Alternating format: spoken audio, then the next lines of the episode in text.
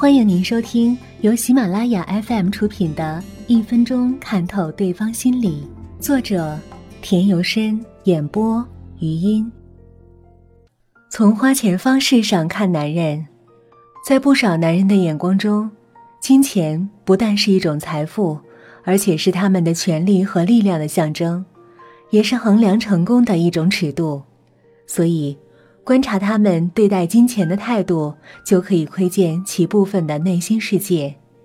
频频送礼物给女伴，这种男人既害怕失去对方，又不愿意付出太多的感情，于是就利用物质的力量来填补感情上的匮乏。这种行为足以看出这种人的情感，经常处于一种自我矛盾的状态，要求女方付钱，在有意无意间。他会令女方负担起约会的费用，这种男人严重缺乏安全感，希望别人能以各种方式给他做保证。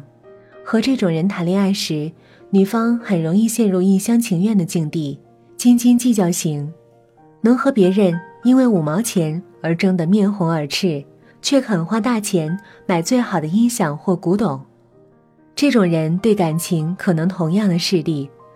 他可能很爱对方，但绝对容不下对方做事的无条理和任何不可靠的行为或要求。使用欺诈手段骗财，有可能做出挪用公款和其他欺诈行为的男人，对感情同样也会有欺骗行为。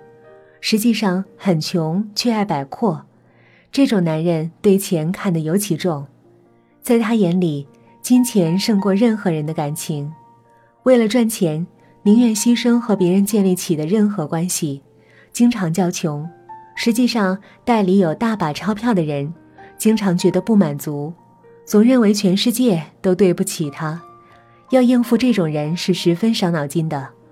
最怕送人礼物，不懂得享受施予的乐趣，对待感情也同样自私，只想被爱而不想去爱人，负债且生活不稳定。